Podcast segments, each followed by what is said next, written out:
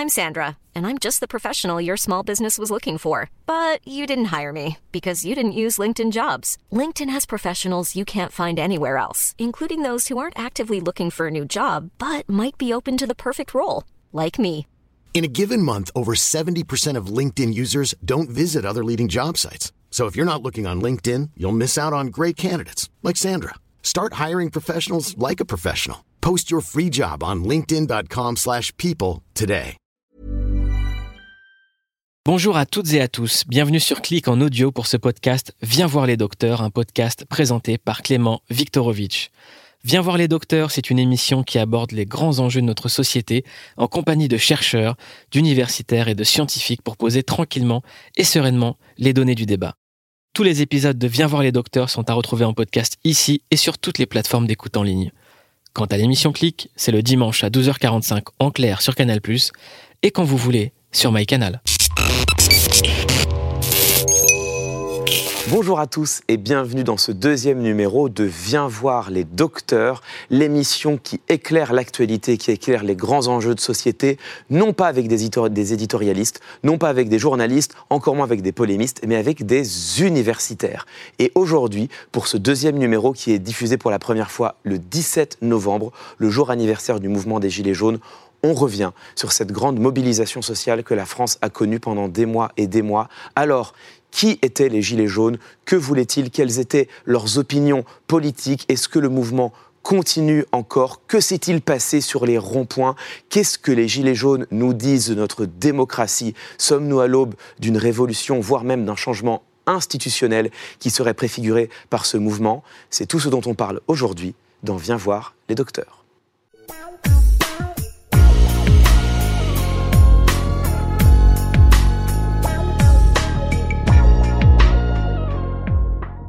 Magali Delassouda, bonjour. Bonjour. On est euh, très heureux de vous recevoir dans Viens voir les docteurs. Vous êtes historienne, politiste, euh, chargée de recherche CNRS. Vous travaillez au laboratoire Émile Durkheim à Bordeaux. Vous avez mené avec près de 70 chercheurs et chercheuses une ambitieuse étude sur les gilets jaunes avec à la fois des questionnaires pour faire une étude quantitative, mais également des entretiens, une étude de terrain. On est très heureux de vous recevoir. Et à vos côtés, Tristan Guerra. Tristan, bonjour. Bonjour. Vous êtes doctorant en sciences politiques, vous travaillez au laboratoire Pacte de Sciences Po Grenoble. Euh, Votre sujet d'étude, vous, c'est plutôt la question de la polarisation, c'est-à-dire que vous étudiez de quelle manière, dans quelle mesure les opinions, les positions politiques des citoyens sont en train de s'éloigner les unes des autres. Et vous avez vous aussi travaillé sur les Gilets jaunes, puisque vous avez participé à une grande étude sociologique, plus de 5000 questionnaires, je crois, pour faire une très vaste étude quantitative. On est très heureux de vous recevoir un an après le début de ce mouvement des Gilets jaunes. C'est peut-être le moment où on peut commencer à faire le bilan et on peut commencer à dialoguer avec la recherche, avec les chercheurs, pour savoir ce que l'on a à en dire aujourd'hui et dans quelle mesure on peut commencer à comprendre ce mouvement. Et ma première question, elle est simple. Qui sont les Gilets jaunes? Parce que un an plus tard, on a à la fois des citoyens, des individus qui se sont mobilisés sur les ronds-points. On a des gens qui ont mis un gilet jaune sur le pare-brise de leur voiture. D'autres qui ont manifesté sur les Champs-Élysées de Paris. Certains qui ont commis des violences. D'autres qui étaient inscrits à des groupes, Facebook. Peut-être certains qui n'ont rien fait de tout cela, mais qui se définiraient quand même comme gilets jaunes. Alors aujourd'hui, où s'arrêtent les contours de ce groupe qu'on appelle les gilets jaunes? Peut-être vous d'abord, Magali. Bah, cette question de, euh, de comment définir euh, voilà, ce qu'est une personne euh, gilet jaune, c'est une question qui, euh, qui, est une vraie question de recherche pour nous et à laquelle nous, avons, nous avons répondu dans nos équipes de manière un peu différente. Avant le 17 novembre, les gilets jaunes, c'est d'abord une mobilisation de clavier une mobilisation qui se donne à voir sur les réseaux sociaux et qui a un large écho dans la sphère médiatique et notamment sur les chaînes en continu hein, qui vont participer à faire aussi émerger le mouvement dans l'espace public virtuellement avant des mobilisations physiques. Et euh, à partir du 17 novembre, voilà, la mobilisation s'incarne sur les ronds-points, à des péages, sur différents lieux d'action, puis en manifestation de manière théâtralisée, ritualisée avec tous ces actes. Et donc, pour répondre à la question de qui sont les Gilets jaunes, il faut se demander d'abord qu'est-ce que ça veut dire donc participer à ce mouvement. Il y a deux manières de l'envisager. On peut l'aborder via les réseaux sociaux, euh, et Tristan en parlera. Et nous, nous avons fait le choix d'aller voir in situ, donc sur place, et de passer un questionnaire sur place auprès des personnes mobilisées pour justement comprendre voilà, quelles sont leurs propriétés socio-démographiques, leurs revendications, leurs motivations et aussi ce qu'on appelle le répertoire d'action collective, ce qu'ils sont prêts à faire, ce qu'ils mmh. ont envie de faire pour s'exprimer. Bon, ça, c'est toutes les questions dont on va parler justement ensemble. Mais d'abord, pour vous, Tristan, est-ce que vous êtes d'accord? Est-ce que pour vous, les Gilets jaunes sont avant tout ceux qui se sont mobilisés in situ, se sont mobilisés dans l'espace public, dans la rue, sur les ronds-points? Oui, mais pas que. Euh, il y a à peu près 1 700 000 personnes sur, euh, sur Facebook, mhm. le réseau social, le fameux réseau social, qui se déclarent Gilets jaunes, qui, qui ont liké une page qui dit qui sont euh, membres des Gilets jaunes. Est-ce que liker une page Gilets jaunes, c'est se déclarer Gilet jaune? Ben, Pour nous, en tout cas, euh, dans notre démarche de recherche, c'est ce qu'on a considéré, puisque quelqu'un qui s'exprime par un like, par une action digitale, par une empreinte digitale, le fait qu'il euh, se rapporte à un mouvement social qui est celui des Gilets jaunes, pour nous, euh, ça doit faire partie euh, du mouvement. Ces personnes doivent, doivent compter parmi les Gilets jaunes, mais parmi ces personnes qui sont présentes sur les réseaux sociaux, elles sont aussi allées en manifestation, elles ont aussi occupé des ronds-points, et c'est pour ça qu'il faut prendre en compte toutes ces manifestations plurielles de la participation dans le mouvement des Gilets jaunes. Est-ce que c'est une question sur laquelle on reviendra avec les, deux invités suivants, mais j'ai envie de vous la poser. Est-ce que ce n'est pas justement une des caractéristiques de ce mouvement? C'est-à-dire que des mobilisations de clavier, comme vous disiez Magali, des gens qui s'indignent sur les réseaux sociaux, on en a de plus en plus l'habitude, j'ai l'impression qu'on le voit de plus en plus. Est-ce que l'une des caractéristiques surprenantes des Gilets jaunes, c'est pas justement cela? D'avoir vu d'un côté, ou plutôt au préalable euh, un mouvement naître sur Internet, euh, des pages likées, une pétition signée, et puis d'avoir vu soudain, pourrait-on dire, euh, par surprise, en tout cas on ne s'y attendait pas, d'avoir vu ces mêmes individus se mobiliser effectivement dans la rue. Est-ce que c'est pas ce qui signe au préalable, au départ, la caractéristique de ce mouvement? Alors je, je, tempérerai un petit peu la singularité de ce mouvement de ce point de vue-là, mhm. puisque si on songe à, une des mobilisations spectaculaires des dernières années, je pense à, la manif pour tous, c'est d'abord, c'est aussi euh, une mobilisation qui va naître, alors avec un comité d'organisation extrêmement structuré, donc c'est vraiment un processus qui va du haut pour organiser, ce n'est pas du tout euh, le principe des Gilets jaunes, mais où euh, une date est fixée en, novembre, et puis euh, avant le mois de novembre, il y a tout un travail sur les réseaux sociaux pour inviter à la mobilisation. Donc ce, processus-là, on l'a vu par ailleurs. La singularité des Gilets jaunes, c'est justement qu'il n'y a pas de comité d'organisation du mouvement. Et ça, ça pour nous, c'est un défi parce que nous, avons, nous devons trouver des outils et des méthodes de recherche pour comprendre euh, comment, euh, voilà, comment cette éruption se fait. Et elle se rapproche euh, à ce niveau-là aussi d'autres types de contestations qu'on a pu voir en 2011. je pense notamment aux, aux, mobilisations et aux soulèvements en Tunisie, par exemple. Alors, question suivante. Donc maintenant, rentrons dans le dur. qui sont les Gilets jaunes au sens qui sont-ils? Ces individus qui se sont mobilisés, qui se sont déclarés comme gilets jaunes, quel est leur profil sociologique? C'est une vraie question parce que moi, l'impression que j'en ai eue en écoutant les médias, en participant même à des débats, c'est que les gilets jaunes étaient ce que beaucoup de commentateurs voulaient en faire. C'est-à-dire que quand j'écoutais les commentateurs et les responsables politiques plutôt ancrés à droite, on nous disait que c'était cette France périphérique, cette France des oubliés, cette France euh, des, petits propriétaires, des petits paysans. Euh, et à l'inverse, quand on écoutait des orateurs plutôt de gauche, on avait l'impression que les Gilets jaunes, c'était cette France populaire, ce grand soulèvement populaire qui enfin avait lieu. Et alors, on a besoin des chercheurs pour répondre à cette question. Tristan, c'est qui les Gilets jaunes en fait? Les Gilets jaunes, c'est d'abord des travailleurs précaires c'est-à-dire cette portion de la population qui travaille, qui vit de son travail, mais qui euh, le 15 du mois, n'arrive plus à boucler, euh, à boucler son budget, son budget familial euh, pour faire vivre ses enfants. C'est d'abord ça, les gilets jaunes, pour nous. Ça touche euh, des catégories populaires, le haut des catégories populaires et le bas des classes moyennes, si vous voulez. Et donc, c'est des gens qui sont dans des situations de pauvreté, pauvreté au sens multidimensionnel, non seulement monétaire, c'est-à-dire ne plus avoir d'argent, mais c'est aussi pauvreté d'isolement social, ne pas pouvoir compter sur d'autres personnes quand on en a besoin, et, et également une dimension culturelle. C'est des gens qui fréquentent peu, par exemple, les théâtres, les musées, Donc euh, on a tous les traits d'une France euh, populaire euh, qui se dessine dans le mouvement des Gilets jaunes et c'est ce qui fait à peu près la singularité. Parce que tout le monde, vous l'avez très bien dit, tout le monde peut voir ce qu'il projette en fait dans les Gilets jaunes, mais quand même il y a un élément structurant qui est cette situation de précarité de beaucoup de manifestants. Hmm. Magali, vous, partagez ce, profil? Oui, nous, effectivement, sur l'enquête in situ, on a à peu près les mêmes profils sociodémographiques que dans l'enquête en ligne, où les gens donc déclarent avec des choses qu'on a vues aussi émerger.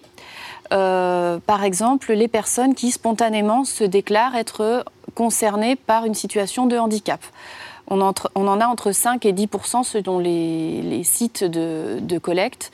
Et pour nous, ça, c'est aussi euh, significatif. Il n'y a pas seulement des gens qui n'arrivent plus à vivre ou à faire vivre leur famille de leur travail, mais il y a aussi des gens qui sont empêchés de vivre par leur travail par leurs conditions physiques, parce que le marché de l'emploi ne le permet pas.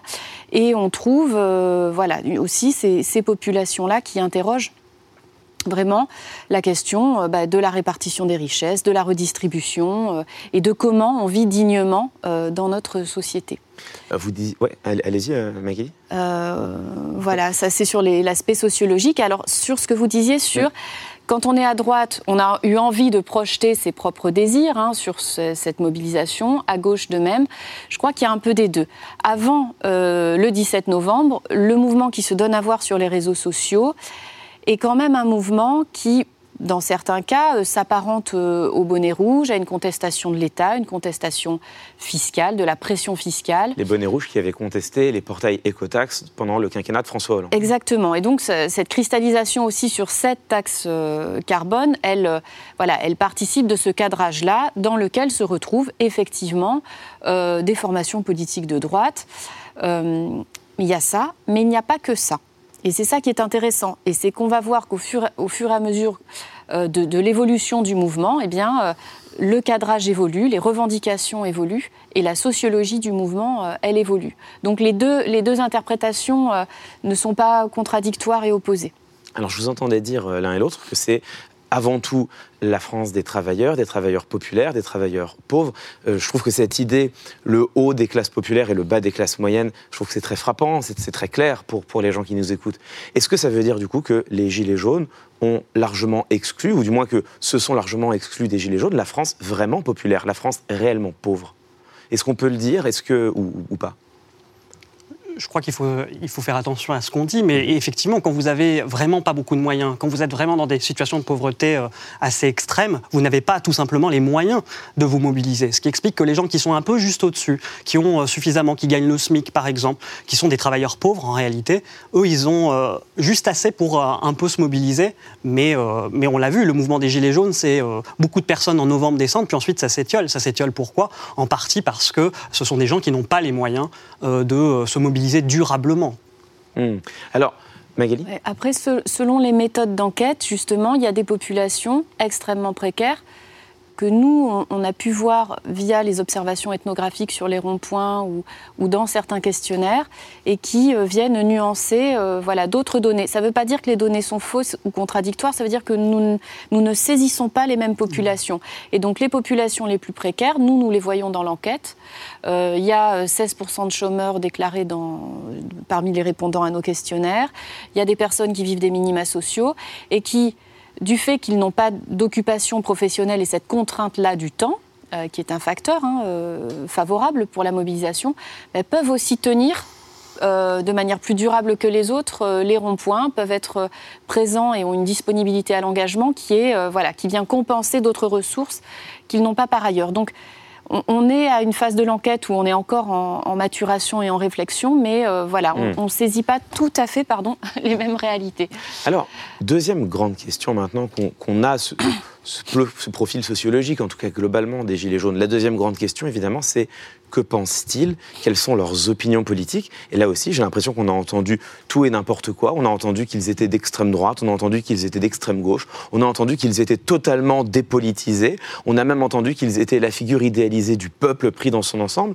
Euh, comment est-ce qu'on a aujourd'hui euh, des données? Est-ce qu'on sait un peu mieux qui sont politiquement Quel est le profil politique des Gilets jaunes? Tristan Oui, alors si on raisonne toujours en matière de gauche-droite, les. Gilets jaunes clairement ne s'inscrivent pas dans ce, euh, dans ce clivage, dans ce continuum de, qui a quand même forgé notre vie politique depuis euh, plusieurs décennies. Mais par contre, donc, ils rejettent cette, euh, les appellations de gauche, de droite. Est-ce que ça veut dire que tous ceux qui ont dit les gilets jaunes sont très à gauche ou les gilets jaunes sont très à droite, est-ce que ça veut dire que toute cette interprétation-là ne sont pas pertinentes? Je crois que les Gilets jaunes, ils associent justement des, des, éléments d'idéologie qui viennent de la gauche radicale, souvent de la droite radicale. Mais, euh, mais euh, les résumer comme ça, ça n'aurait, euh, ça n'aurait pas de sens. Ce sont aussi des gens qui, quand ils votent, la, majorité des, Gilets jaunes ne votent pas, c'est-à-dire sont abstentionnistes. Ou quand ils le font, ils votent blanc. Et ensuite seulement, donc ça c'est une première partie du mouvement, et une deuxième partie, c'est ceux qui jouent le jeu en quelque sorte de la démocratie représentative. Et quand ils votent pour un candidat, ils votent plutôt pour la gauche radicale ou pour la droite radicale. Donc il y a vraiment cet élément de contestation, comme vous l'avez dit, euh, qui est euh, central chez les Gilets jaunes et qui définit leur identité politique. Magali? Oui, alors nous, on a à peu près les mêmes, euh, les mêmes caractéristiques. des personnes qui refusent de se positionner sur cette fameuse échelle gauche-droite, majoritairement, et davantage encore en rond-point qu'en manifestation. Euh, avec, quand elles s'expriment, des personnes qui ont davantage tendance à se situer très à gauche, donc euh, au pôle gauche de, l'échelle, et moins à droite. Mais alors, est-ce que ça veut dire que pendant les Gilets jaunes, il y a eu côte à côte des individus qui manifestaient ensemble, se mobilisaient ensemble, mais ne pensaient pas du tout la même chose? Oui, ce mouvement, il a cette singularité-là. Euh, d'avoir réuni euh, des personnes qui ont effectivement des options politiques fort différentes. Mais pour plusieurs raisons. D'abord parce que pour beaucoup d'entre eux, comme l'a dit Tristan, la politique, c'est loin. On a un rapport très lointain à la politique. Il y a euh, un discrédit des élites. Voilà, une, déception aussi hein, à l'égard de certaines formes de représentation. Je pense aux syndicats, aux partis qui sont massivement rejetés dans le mouvement. Euh, donc ça, c'est le premier point. Le fait que ce soit loin, ça permet aussi de, ne pas parler de ces choses-là. Et puis, il y a eu aussi tout un travail euh, d'éviction, d'éloignement de, de, ce qui peut diviser. Or, la politique, c'est ce qui divise. Et si on veut tenir ensemble, euh, peut-être qu'il vaut mieux, pour pouvoir composer, comme dit mon collègue Frédéric Chalier, pour pouvoir apprendre à composer, ben, peut-être qu'il vaut mieux ne pas parler des sujets qui fâchent. Et donc, c'est aussi ça qui va permettre que le mouvement tienne et que euh, dans des lieux d'occupation de plusieurs heures ou en manif euh, se retrouvent régulièrement des gens euh, qui ne partagent pas forcément les mêmes idées sur l'immigration, sur voilà. Alors, il y a un morceau que j'aimerais vous faire écouter, qui est un morceau de Kerry James, publié en 2016, qui s'appelle Racaille. Et ce qui est intéressant, c'est que quand on écoute aujourd'hui ce morceau, on a presque l'impression d'entendre les revendications des Gilets jaunes. Le dialogue social, j'ai dans un cercueil. Les keufs tirent au flashball, tu peux y perdre un œil. Faites monter le sentiment anti-policier. User de la police comme d'une armée privatisée. Alors là, on vient d'entendre le passage de ce morceau où on parle des violences policières, mais dans le même morceau, on parle aussi de la taxation, de l'impression des Français d'être taxés en permanence.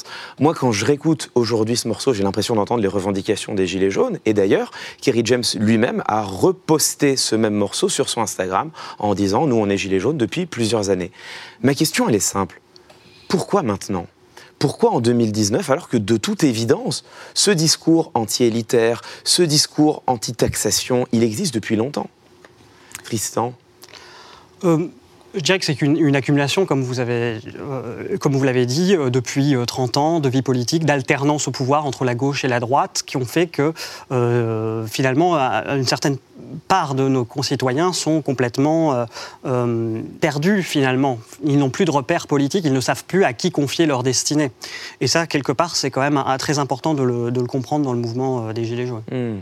Magali, vous partagez cette idée? Alors moi, je nuancerais d'abord l'idée que les Français sont écrasés par la taxation mhm. et que les Gilets jaunes sont anti-taxes. En fait, c'est plus compliqué que ça. Ils ne sont pas du tout contre payer des taxes. Il y a moins de 6% des personnes qui nous disent refuser de payer l'impôt ou être prêt à ne pas le faire. Il y a, il y a, une, il y a un attachement à, euh, malgré tout à, l'État ou à l'impôt, mais pas cet impôt-là, pas un impôt injuste. C'est pour ça qu'on, voilà, certains collègues ont pu parler euh, de la question de l'économie morale. C'est quelles sont les conditions auxquelles on va consentir justement à contribuer euh, parce qu'il y a de la justice derrière, parce que c'est redistributif. donc, donc ce qu'ils ne veulent plus, les Gilets jaunes, et c'est ce qu'on a vu aussi tout à l'heure, ils disent euh, le système social. Le système social, il, a été, il est démantelé. On est voilà, face à des transformations de l'État qui ont des effets très puissants. En termes d'affaiblissement de, des protections sociales des individus. Et euh, dans un contexte où on a euh, des familles monoparentales et autres, où euh, voilà, les choses sont compliquées, les conditions de vie sont compliquées. Et donc ce qui est posé par les Gilets jaunes, c'est ça. Et alors pourquoi maintenant? Ça c'est toujours le mystère et on n'a pas encore forcément des éléments de réponse. En revanche, ça couvre depuis longtemps. Et les Gilets jaunes, ils sont nés d'abord à La Réunion, ils sont nés aussi en Guadeloupe, les, contre les mouvements, euh, enfin contre la profitation. Et donc ces, révoltes-là, c'est pas parce qu'on les a, elles sont passées en dessous des radars que euh, voilà, il y, a une inscription, il y a une continuité quand même de la mmh. contestation. Oui, je, pense que c'est important de retenir aussi, pour nous en tout cas, c'est ce qui ressort de nos données, c'est que les Gilets jaunes sont le peuple travailleur. Le peuple travailleur, c'est-à-dire le seul qui produit la richesse. Pourquoi? Parce qu'il travaille dans des emplois comme le, du care, de l'aide à la personne, des transports, etc. Et donc c'est tout ce qui irrigue une économie, au sens où c'est eux qui s'occupent des corps des personnes dans la société, et ils ont une très faible estime de soi au travail, puisque euh, ils ont une reconnaissance sociale dans la société qui est assez faible. Et donc, du coup, ils, euh, ont l'impression que les impôts sont autant de, de, choses que les parasites de la société, les parasites que sont les élites politiques, les élites médiatiques aussi, les élites financières, qui, eux, se gavent sur le dos euh, sur le dos des Gilets jaunes. En tout cas, nous, c'est ce qui ressort de notre enquête. Alors, ce qui nous amène à la question cruciale des revendications des Gilets jaunes. Et là aussi, on a entendu tout et n'importe quoi. Alors, il y a une chose qui est sûre, c'est que ça part d'une contestation de la taxe carbone de ce surcroît de taxes sur les carburants. Et puis, derrière, on a entendu beaucoup de gens qui faisaient parler les gilets jaunes, certains qui disaient bah, les vrais gilets jaunes, on a eu cette expression dans les médias, dans certains débats avec des commentateurs qui disaient mais les vrais gilets jaunes, bon, sans qu'on sache exactement ce que c'est.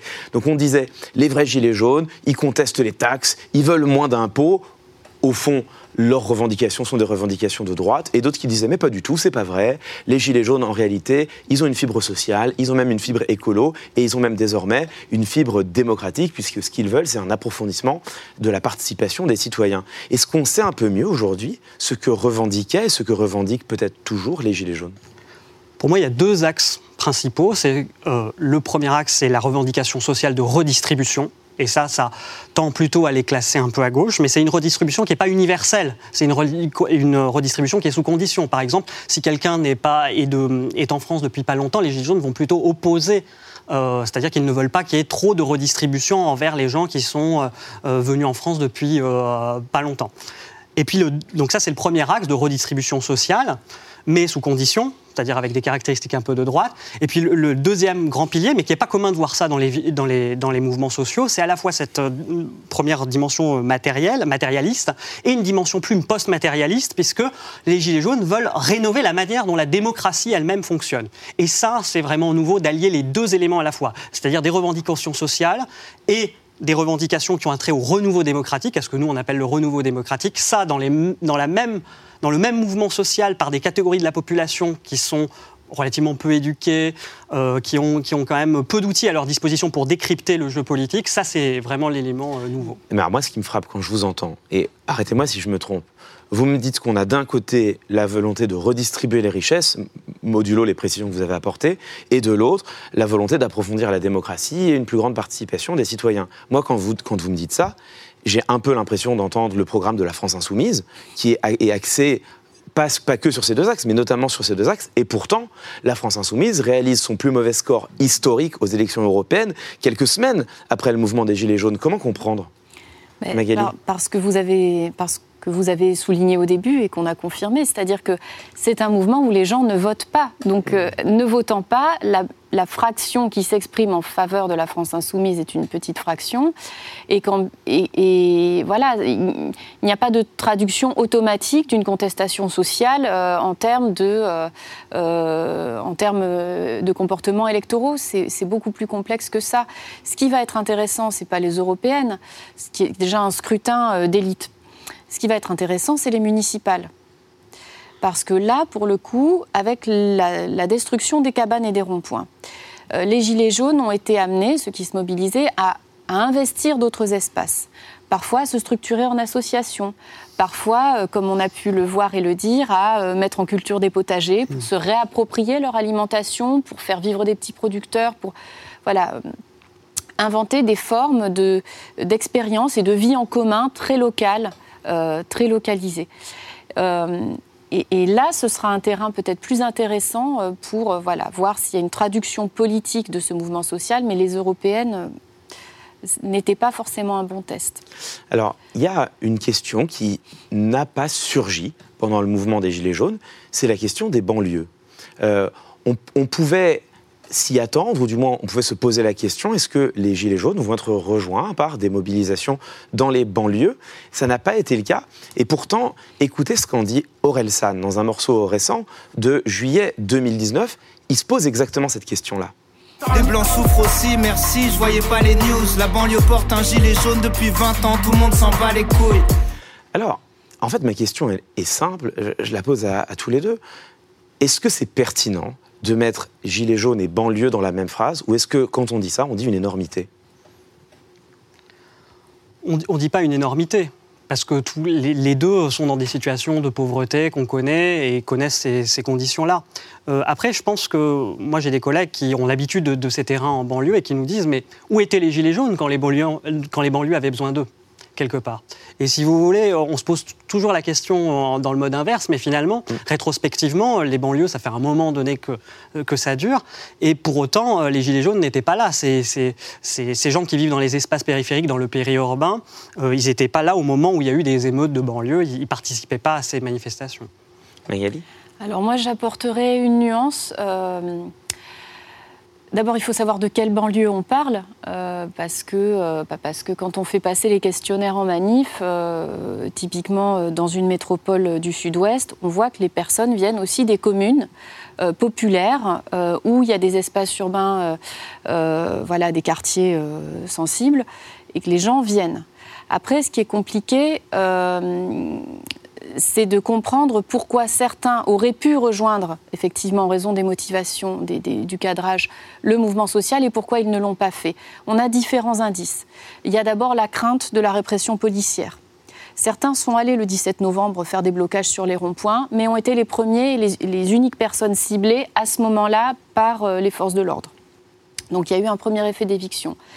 Il y a aussi le fait que dans tout mouvement social, il y a, souvent un travail de, concernement, de, sensibilisation à faire pour que les gens se mobilisent. Et peut-être que dans certains quartiers populaires, eh on n'a pas ces acteurs qui sont euh, entre deux espaces sociaux, entre deux espaces politiques, ou un espace politique et un mouvement social, et qui peuvent traduire des revendications qui, deviennent intelligibles et qui s'ancrent dans l'expérience des personnes pour tempérer quand même le fait qu'il n'y aurait pas eu euh, donc, de personnes de quartier populaire aussi, euh, il faut se rappeler que euh, les comités Adama, très rapidement, ont appelé à rejoindre le mouvement. Et ils y sont toujours. Et ils y sont toujours. Et il y a des personnes qui étaient concernées par les violences policières dans les quartiers, qui ont rejoint le mouvement et qui y sont toujours. Sauf que dans les Gilets jaunes, il y a quand même une spécificité, c'est l'invisibilisation des particularismes et des identités singulières. On est dans un mouvement où ces identités-là, elles sont transcendées par le gilet. Elles sont transcendées à tel point que dans certaines interactions, vous pouvez avoir des personnes qui tiennent un discours euh, plutôt hostile à l'immigration ou à l'islam, qui vont pouvoir le tenir face à une personne qui est d'origine étrangère, sans que cela ne pose aucun problème parce que il y a le gilet jaune en fait, il y a une hmm. transcendance de ces particularismes. Donc il faut faire très attention à, certaines catégories hmm. qui ontologisent et qui ne permettent pas de voir finement ce qui est en train de se passer. Merci beaucoup. Magalis Souda, merci beaucoup. Tristan Guerra, on poursuit cette discussion, cette fois-ci en se concentrant sur ce que disait cette expérience des ronds-points. Merci à tous les deux.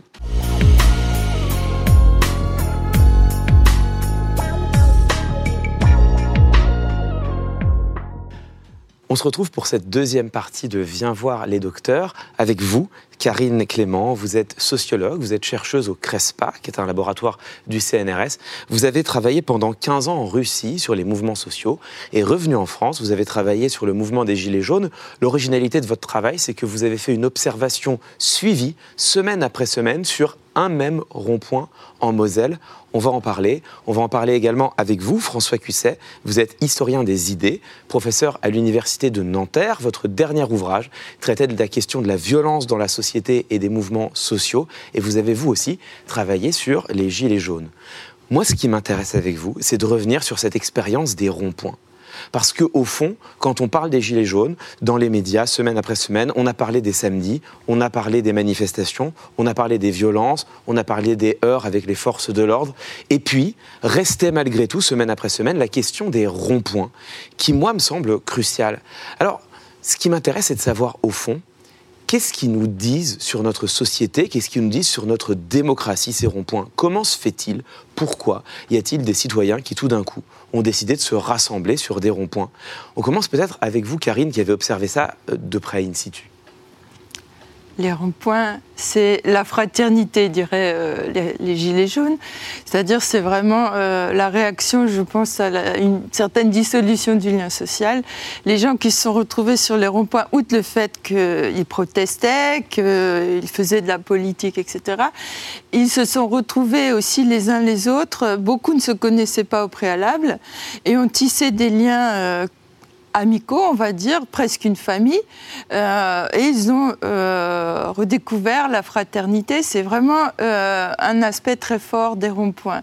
En plus de ça, il faut rajouter que le, rond-point est une sorte de, devenu pour eux une sorte de symbole de on y tient, on le garde, c'est notre QG. on l'utilise pour faire tout un tas de choses. On y mange, on y boit, on fait des réunions, on, on appelle la population, on fait des kermesses. Donc euh, il y a toute une vie euh, qui s'est euh, remise en place autour des ronds-points. François Cusset, quand, quand j'écoute Karine Clément parler, je me pose une question. Est-ce que ce qu'elle vient de décrire, c'est de la politique? C'est beaucoup plus directement de la politique qu'une élection ou une campagne électorale. Cette question des ronds-points est essentielle parce que c'est vrai que ce qui est plus euh, télégénique, c'est euh, les manifestations et leurs débordements euh, du samedi après-midi. Les ronds-points, c'est une durée longue, donc c'est très difficile d'en faire des images hein, et des commentaires. mais il faut justement l'inscrire, cette partie rond-point du mouvement des Gilets jaunes, qui est son, son cœur actif, l'inscrire dans une histoire plus longue, dans une histoire des 10 ou 20 dernières années, où il y a des mouvements sociaux en France et à l'étranger qui ont en commun, dans leur diversité, de se réapproprier des espaces désertés euh, par l'État ou par les citoyens.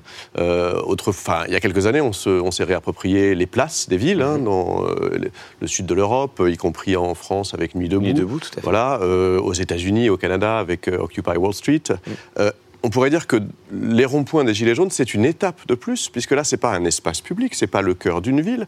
On se réapproprie ce drôle d'endroit qui est le rond-point. Vous savez que la France en a plus que tous les pays du monde rassemblés, je crois. Peut-être que ça enrichit, je ne sais pas, les, voilà, les, entrepreneurs ou, les mairies. Mais en tout cas, c'est des espaces euh, anonymes, anomiques, euh, qui sont plutôt dans des, des zones d'activité, avec des centres commerciaux, qui sont tous sauf des espaces publics qui sont des espaces de circulation routière, et qu'ils se réapproprient, les retransformant en espaces publics, en espaces de fraternité, de solidarité. Euh, les voitures n'y passent plus, puisque parfois elles s'y arrêtent, et puis du coup on discute.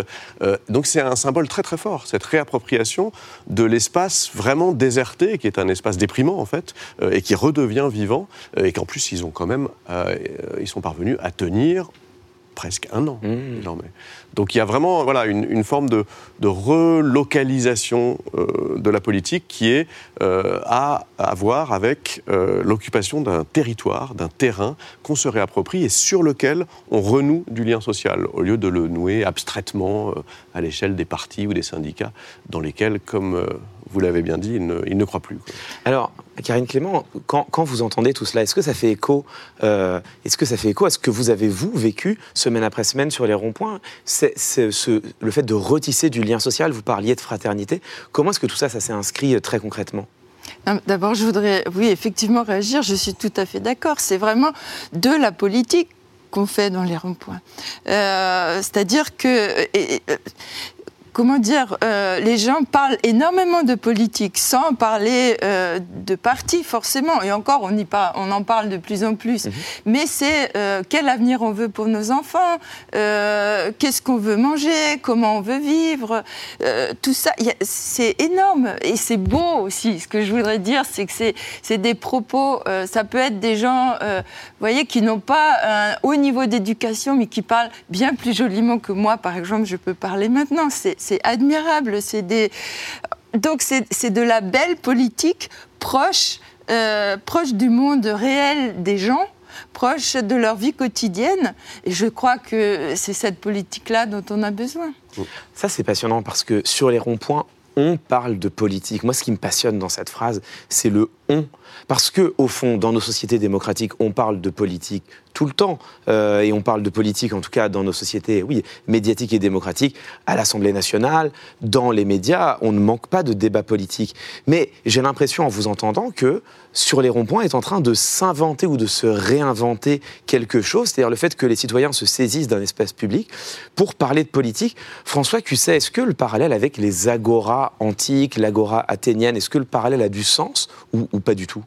Euh, on peut faire le parallèle, mais il me semble que c'est beaucoup plus démocratique que l'agora athénienne, dont on sait bien, hein, il suffit de faire euh, de, un tout petit peu d'histoire antique, qu'elle concernait en fait 1 euh, à 2 des gens, puisque les citoyens devaient être hommes, adultes, non étrangers, non esclaves. Donc en fait, il y avait assez peu de monde sur l'agora. Et donc, est-ce que c'est complètement nouveau En fait, ma question c'est ça. Est-ce que c'est complètement nouveau ce qui est en train de s'inventer? Non, c'est pas nouveau, puisque dans l'histoire sociale, l'histoire mhm. populaire, il y a régulièrement, à des moments très précis de l'histoire, des phase comme ça de réappropriation de la parole, de la parole publique, qui a été confisquée par les professionnels de la politique ou, par différents intérêts euh, euh, particuliers, euh, et de l'espace public, comme on l'a dit. Donc ça a lieu. Simplement, ça a lieu dans des moments de crise très avancée de la légitimité des institutions. En fait, c'est ça, quand vous disiez est-ce que c'est politique, vraiment, j'insiste, c'est plus politique que le débat politique officiel, celui dans les médias ou celui des campagnes électorales, dans la mesure où la politique, c'est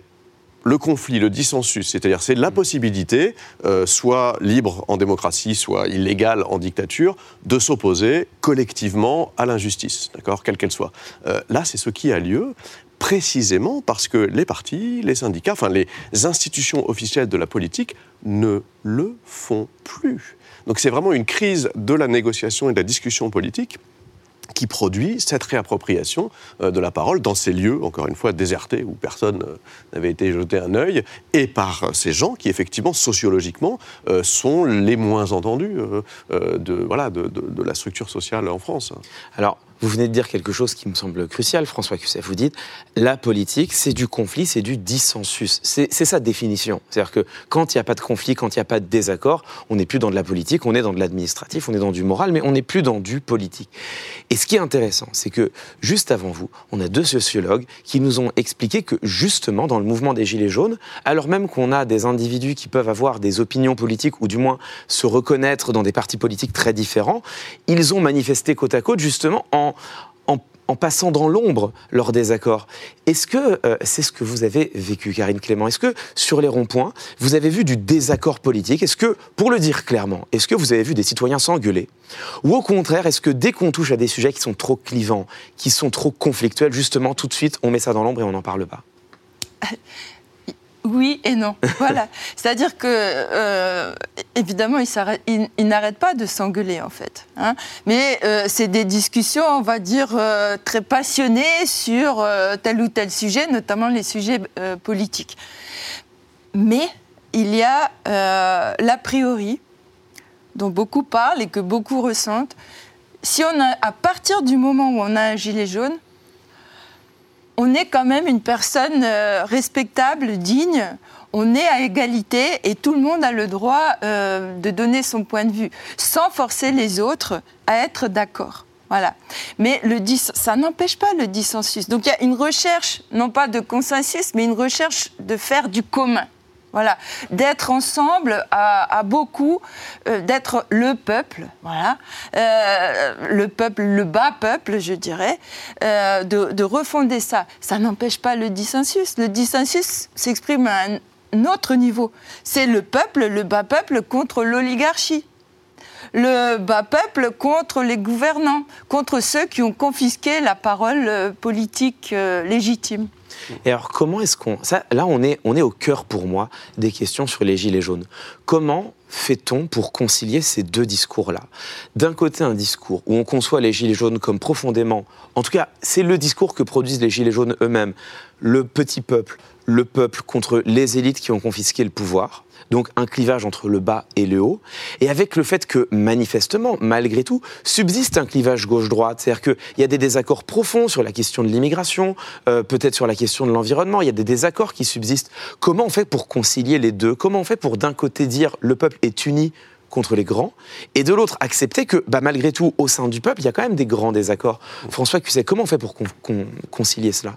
Alors, peut-être qu'il faudrait, on a beaucoup de mal à le faire, notamment dans les médias, euh, abandonner ou mettre entre parenthèses, pourtant on en a besoin, hein, ces notions de droite et de gauche. Mhm. D'abord parce qu'elles sont en crise historique. C'est-à-dire qu'il y a des, changements euh, historiques récents, des urgences. Hein. l'urgence climatique, euh, l'accélération euh, de la financiarisation du monde, l'urgence migratoire, qui ont, dans chacun de ces deux camps politiques, produit des divisions telles qu'on ne s'y reconnaît plus vraiment.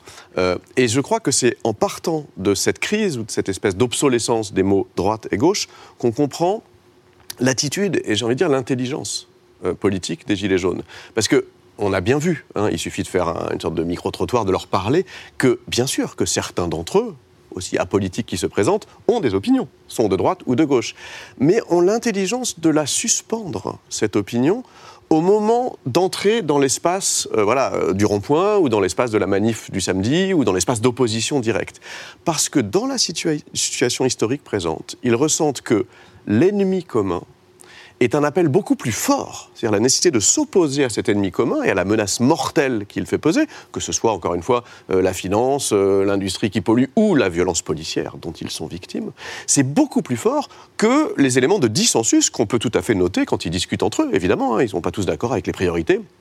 Euh, voilà, et, il peut même y avoir des dissensus, euh, comment dire, profonds et gênants qu'on n'a pas vu s'étaler pour l'instant, euh, que ce soit sur la question migratoire ou sur d'autres. Mais c'est comme s'ils avaient réussi à hiérarchiser et que la puissance de l'opposition nécessaire à un ennemi commun l'emportait sur les dissensus de, de, droite ou de gauche.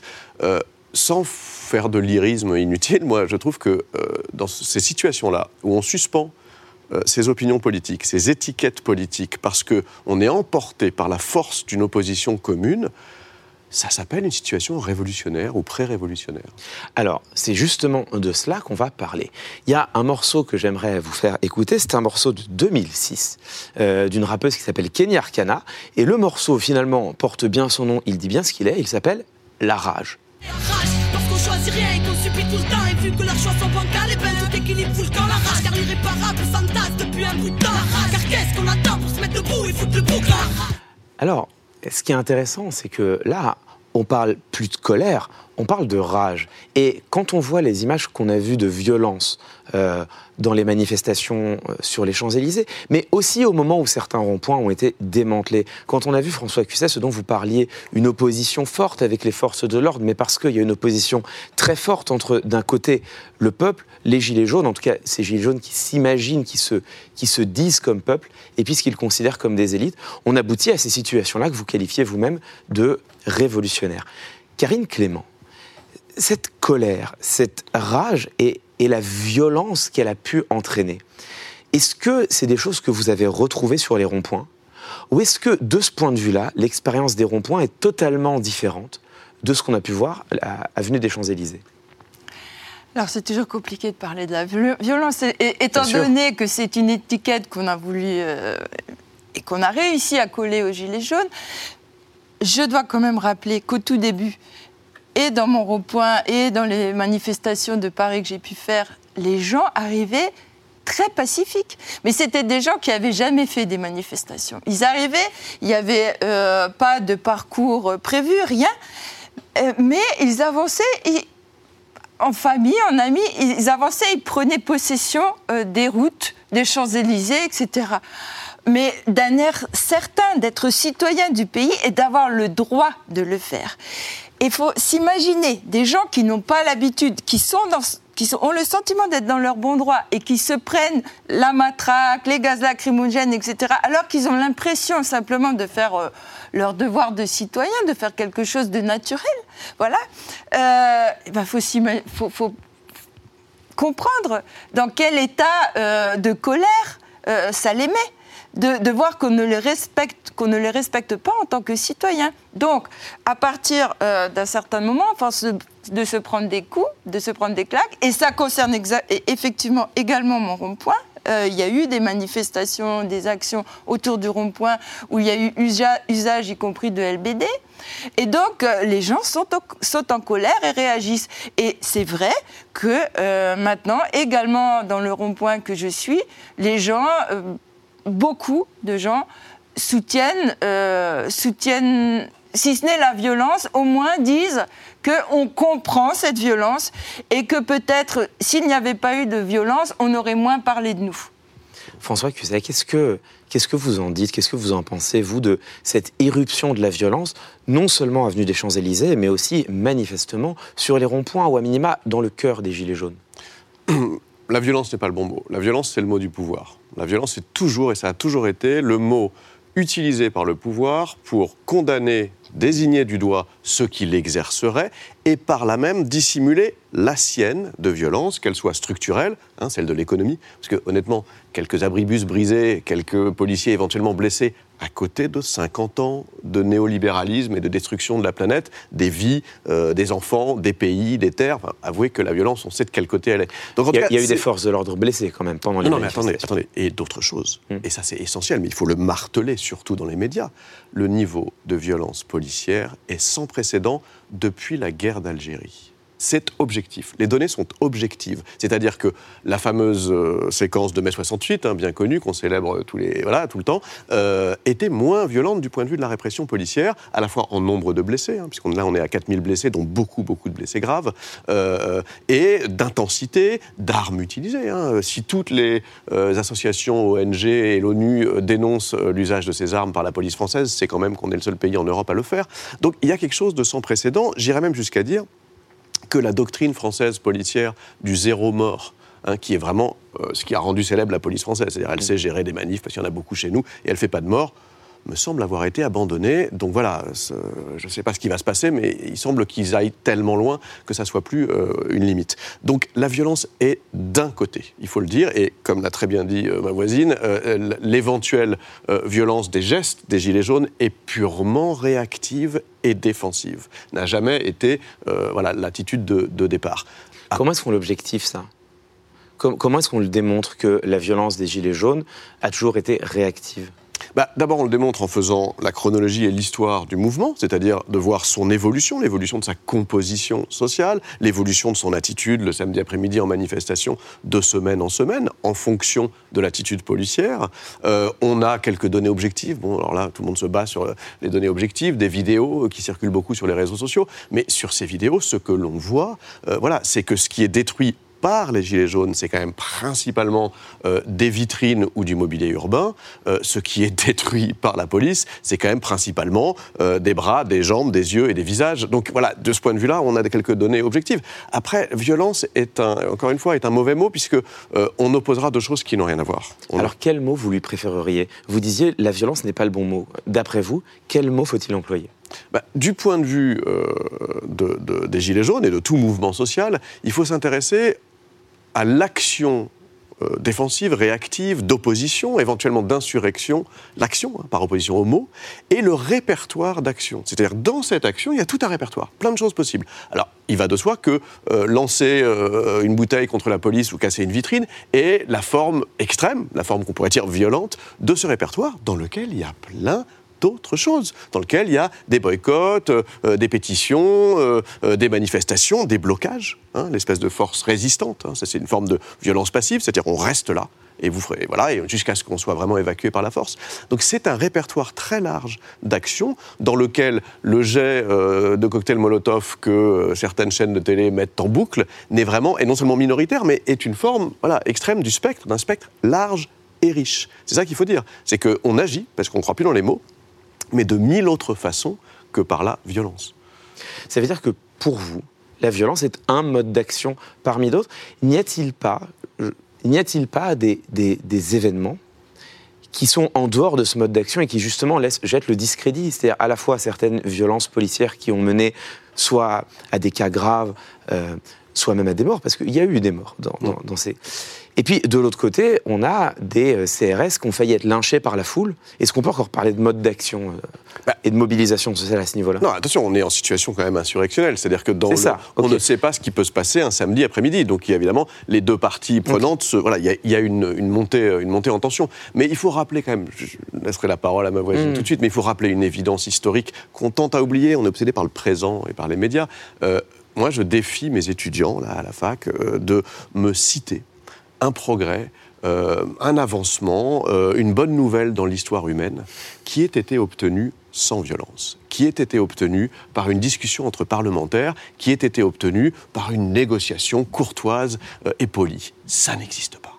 Donc il faut juste se rappeler cela, ce qui n'est pas du tout une façon d'excuser ou de justifier la violence, mais qui est un constat historique. On est dans un moment historique. Il y a eu quelques étendues de droit quand même depuis, depuis les années 50 qui, qui constituent euh, des progrès, que ce soit le droit de vote des femmes, puis euh, la légalisation de l'IVG, puis le mariage euh, pour les couples de même sexe. Tout ça est fait dans des discussions entre parlementaires. Simone Veil, qui a légalisé l'IVG, a fait l'objet de plus de 5000 menaces de mort très violentes. Voilà, sa famille a été menacée. Donc, ce que je veux dire par là, c'est que comprends. rien n'a lieu sans violence. Euh, et c'est voilà, c'est donc c'est la question n'est pas la violence. La question c'est d'où elle vient, euh, quel est son objectif et quels sont ses dégâts. Voilà.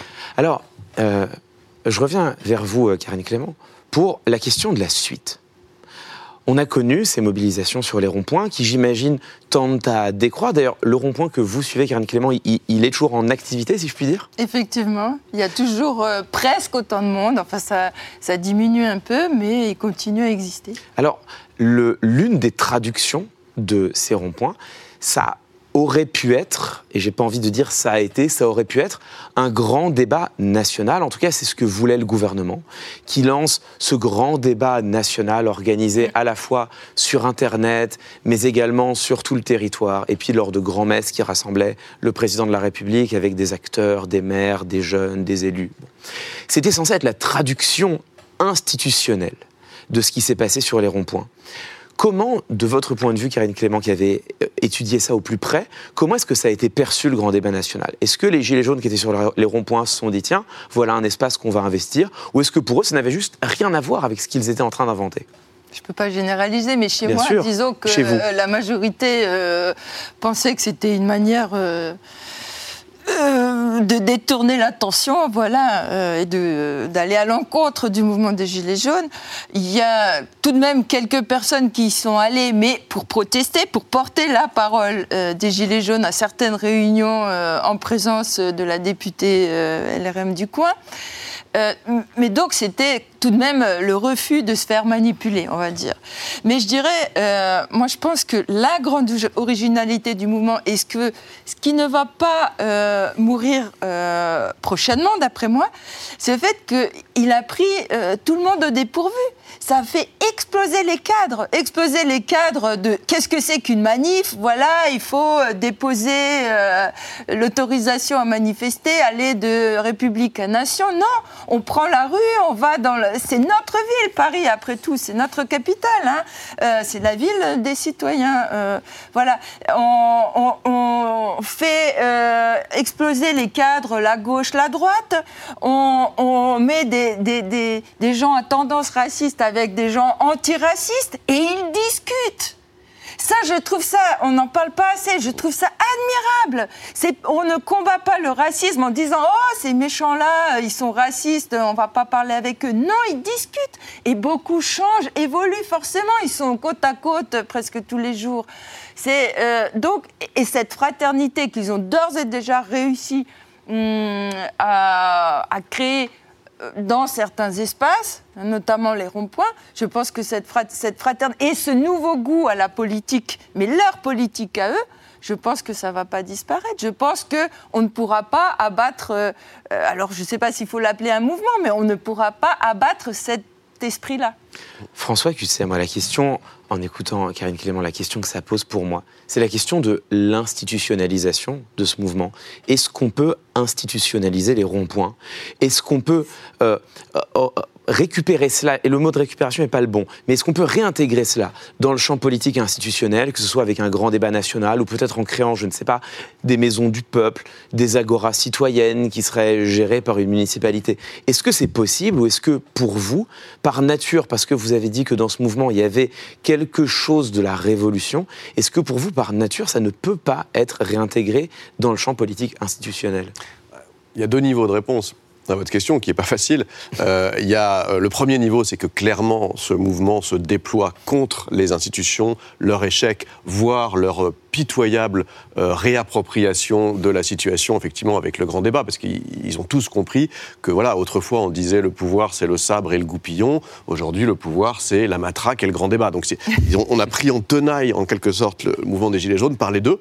Hein. donc, euh, le samedi, on tape, et le reste de la semaine, on, discute. Mais attention, on discute, comme vous l'avez dit, avec certains représentants, avec... Euh, alors après, il faudrait faire la composition sociologique des gens qui viennent débattre, et surtout, surtout, d'un ensemble de questions qui sont la traduction institutionnelle dans les moyens euh, limités qui sont ceux de l'État euh, aujourd'hui euh, d'une situation tellement plus riche et plus large.